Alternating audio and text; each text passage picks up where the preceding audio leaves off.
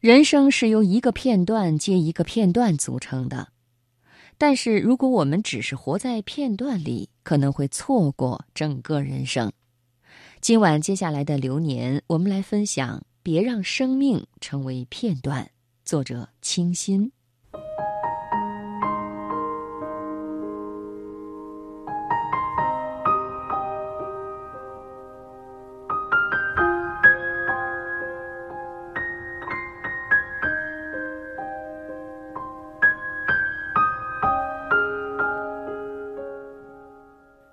还记得去年冬天，在以“时光河流”为主题的新书分享会上，年过七旬的席慕容老师以坚定而舒缓的语气，讲述了自己画画和写作的生命历程。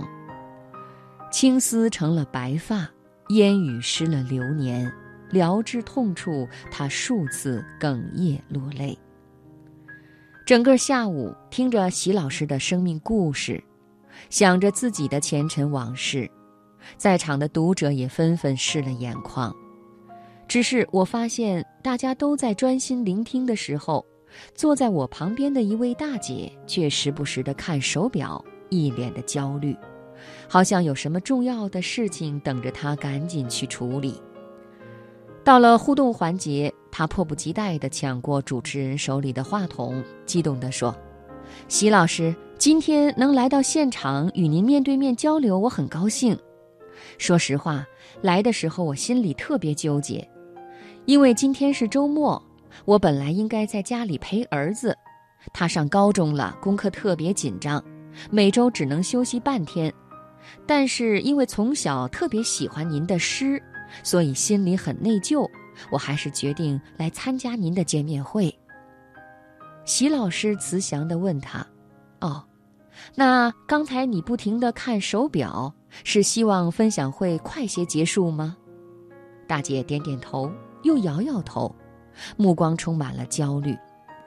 也是，也不是，席老师，我的内心很纠结，我既盼着快些结束，又盼着时间过得慢一点儿。您讲的太好了，虽然我的心里一直想着赶紧回家陪儿子。但确实舍不得离开。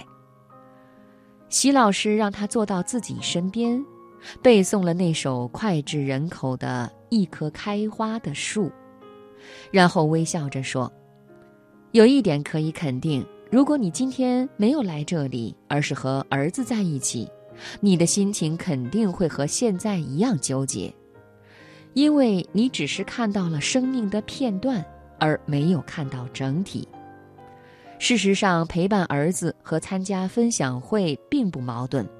爱是最美的诗，诗也会让人更好的看见爱，享受爱。如果你明白自己选择哪一个都会有所收获，都没有错，你还会纠结吗？席老师的话如同暗夜里的一盏明灯，让我的心倏然间豁然开朗。是啊，生命是一个整体。我们却习惯了将它分裂成一个接一个的片段，因为目光只放在那些短暂而狭小的片段上，无法看到长远而宽阔的整体，我们才把自己活成了鼠目寸光的可怜虫。片段永远不会让人满足和幸福，如果我们只是活在片段里，可能会错过整个人生。只有看到整体，生命才会成为一个礼物，成为一场花开。